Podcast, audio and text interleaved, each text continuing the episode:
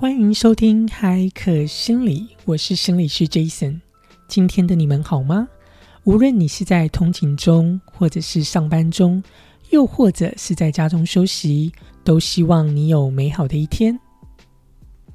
在过去许多集当中，我们都有讲到，我们的 Podcast 都会谈到美国跟台湾可能不同的文化差异上有趣的发现，那跨文化的一个重要性。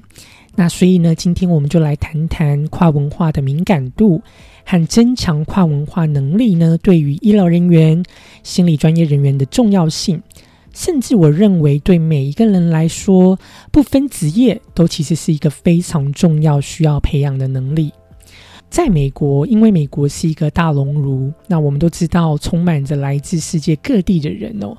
每个人呢，都带着不同的成长背景、文化脉络与你相处。所以呢，在美国的心理专业的训练是一个非常强调跨文化能力的一个训练。从我过去，我还记得在一年前，我还在找这个实习单位，呃，internship 要面试的时候，一直到我最近，呃，在找不同的博士后的这个呃职位的面试的时候，基本上呢，在面试。都会呢给你一个题目，这个题目呢就是会给你一个具有非美国优势文化背景的病人的描述、个案的描述，然后呢看看你是否有能力呢将跨文化的敏感度、跨文化的能力纳入在你的评估与治疗计划当中。因为呢，缺乏文化能力，缺乏这种跨文化敏感度呢，很可能呢就会导致错误或是过度的诊断，也就是我们讲的 over diagnose，或是呢影响治疗的一个效果等等，有许多层面哦都会被受阻碍。所以举例来说，呃，比如说从以 Chinese American 这个华人族群来说。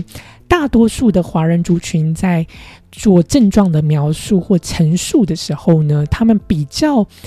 比较容易呢，他们能够说出他们身体的感受、身体的症状。那反而呢，对于自己的情绪是如何、感觉是如何、想法是如何这些的描述，其实对于他们来说，在治疗初期其实是比较困难的。所以在治疗初期，如果一个心理专业人员你太执着于对于希望病人呢能描述他们的自身的想法、情绪的时候，其实你会常常感觉到这些华。人人的病人哦，其实他们会觉得很困难的。但是呢，如果你能够换个角度，你能够让他们谈谈他们对于身体的感觉，这时候我们就很容易能够让他们了解，原来我们的身体和情绪其实是互相连接、互相影响的。这时候我们就有机会进一步的去引导我们的病人看到他们自己情绪的脉络、思考的脉络。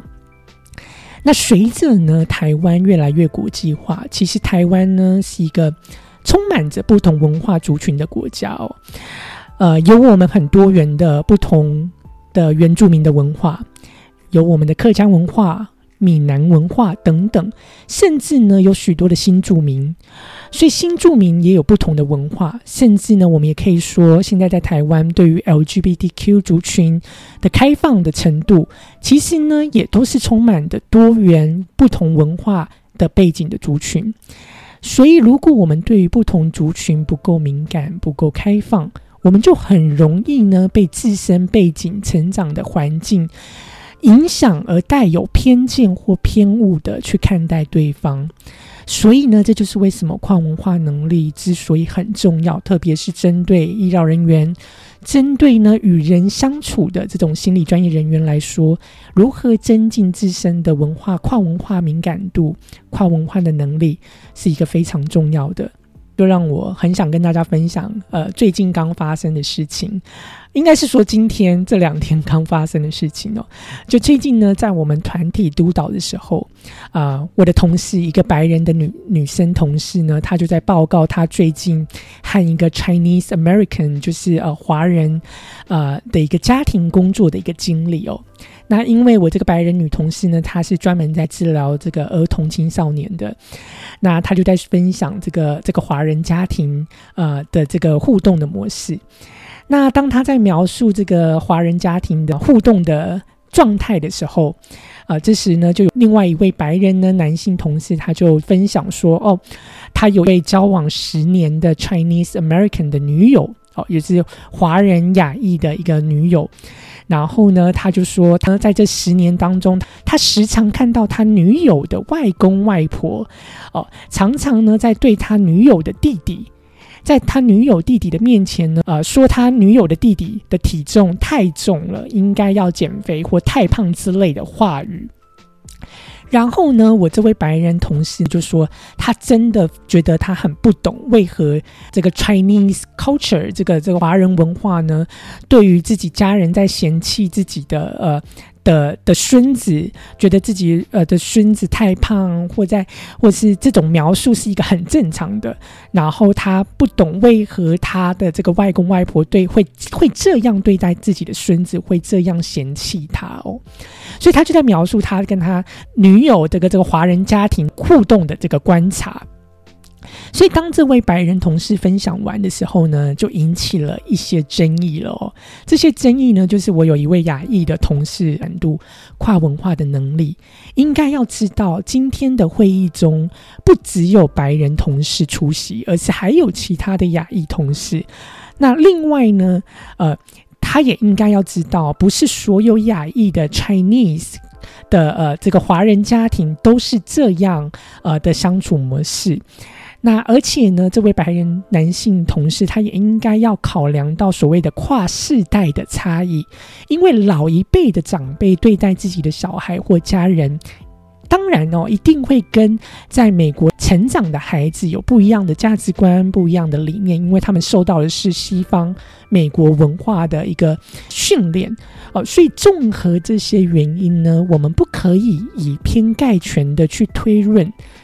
这个华人家庭他的互动模式能够去推论到其他所有华人的族群，那也不能呢带着自己这个自己的价值观来看待这个华人家庭的互动的方式、互动的模式哦。举例来说呢，嗯，另外一个例子就是呃，我们常常会听到，在美国会听到这个亚裔族群呢，相较于美国人，其实不善于口头表达这个爱，表达这个爱意。所以，当老一辈的呃的长辈呢，在对他孙子说：“呃，说你太胖了，你应该要减肥，你不要吃这么多。”哦，其实呢，是因为这老一辈的长辈，因为他很担心他的孙子的健康，哦，因为他太在意他的孙子，他太爱他的孙子了，所以他希望他的孙子能够减肥，哦，他不希望他孙子能够继续吃太多，啊，所以。我们可以看到，这就是一种不一样的爱的表达哦，表达的方式。所以这时候，我们就需要去具备这种跨文化的一种敏感度跟能力，你才能够呢，更加的了解不同的文化背景的家庭，它的互动方式跟呃互动的模式哦，到底是属于呃正常还是不正常？好，所以跨文化的能力跟敏感度是一个非常重要的。另外呢，嗯，我们要如何来帮助，比如说学生或者是心理专业人员来增加跨文化的敏感度和觉察力呢？我就很想分享，在我过去呢，在美国的训练当中哦，美国的心理学会呢，就要求所有的心理专业哦，包含 NFT 哦，也就是我们讲的婚姻与家庭治疗的专业。或是我们讲临床心理学的专业，甚至到智商心理学的专业，呃，都要有提升文化能力的相关课程哦。比如说，在我们临床心理学呃的博班训练当中，美国心理学会就规定，我们一定要有所谓的一个呃 cultural competency 的这个课程，就是文化能力的这个课程哦。另外呢，呃，也让我想到，在博士学位的资格考试的时候，也都需要去评估学生是否具有跨文化的能力，啊，但是呢，当然呢，我们都知道，通过考试或是完成课程，也都还不足以完整的去增进一个人的跨文化能力。呃，我觉得，嗯，透过在美国的训练哦，以及我过去在台湾研究所时的训练，我觉得蛮可惜的，就是目前呢，在台湾学校的训练还没有所谓针对跨文化能力相关课程的训练哦。虽然过去呢，呃，我知道在台湾我们会开一些像是同理心训练的课程，哦，但是呢，我觉得啦，我认为具备跨文化能力对于增强同理心的能力是一个双向的影响，是一个相辅相成的。所以，而且就像我所讲的，台湾其实逐渐的。有越来越多不同的这种呃，来自世界各地的人在台湾生活，甚至呢，在台湾我们本土上的我们有不同的原住民文化，我们有客家文化，我们有闽南文化，我们甚至有许多的 LGBTQ 族群，这些族群不同的族群都带有不同的文化背景脉络，我们应该都要能够去提高我们对于这些族群的敏感度与了解哦。所以，从我过去的经验，我认为最有效率增强跨文化能力，就是要与不同族群去互动相处的实际经验。透过相处的了解，其实我们才能够去修正自身的偏误或者是偏见。那这时候我就很想讲，除了我们的课程需要去改变，啊，除了我们要有实际的与这些不同文化族群脉络的人去相处的。经验之外，还有哪些方法去增强我们跨文化的能力呢？第一个就是我想分享，就是针对组织的部分哦，也就是我希望未来我们有更多不同文化背景的心理专业人员能够加入呃我们的这个领域，像是呃我有认识跨性别的呃社工人员，呃他自己是一个 transgender。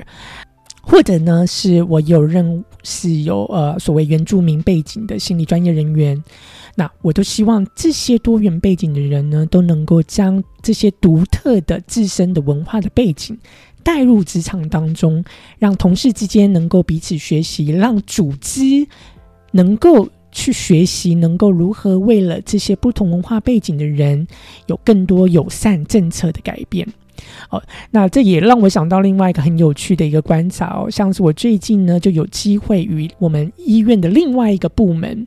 呃，也就是专门提供 transgender 啊，这就是跨性别族群心理健康服务部门的这些呃心理专业人员开会哦，那结果我就发现，哇哦，在这个部门当中几乎。呃，很多的心理专业人员，他们本身就是跨性别的心理人，那我就觉得这是一个非常酷，然后呃非常值得去学习的经验哦。也就是我很期待在台湾未来，或许我们也能够在医疗领域当中，在我们的组织当中，也能够观察到，也能够有这种哇，来自不同、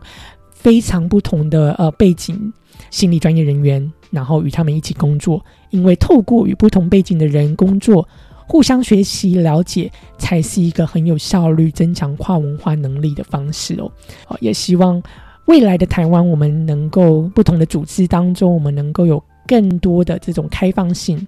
能够去接受不同的这种非常多元文化背景的人。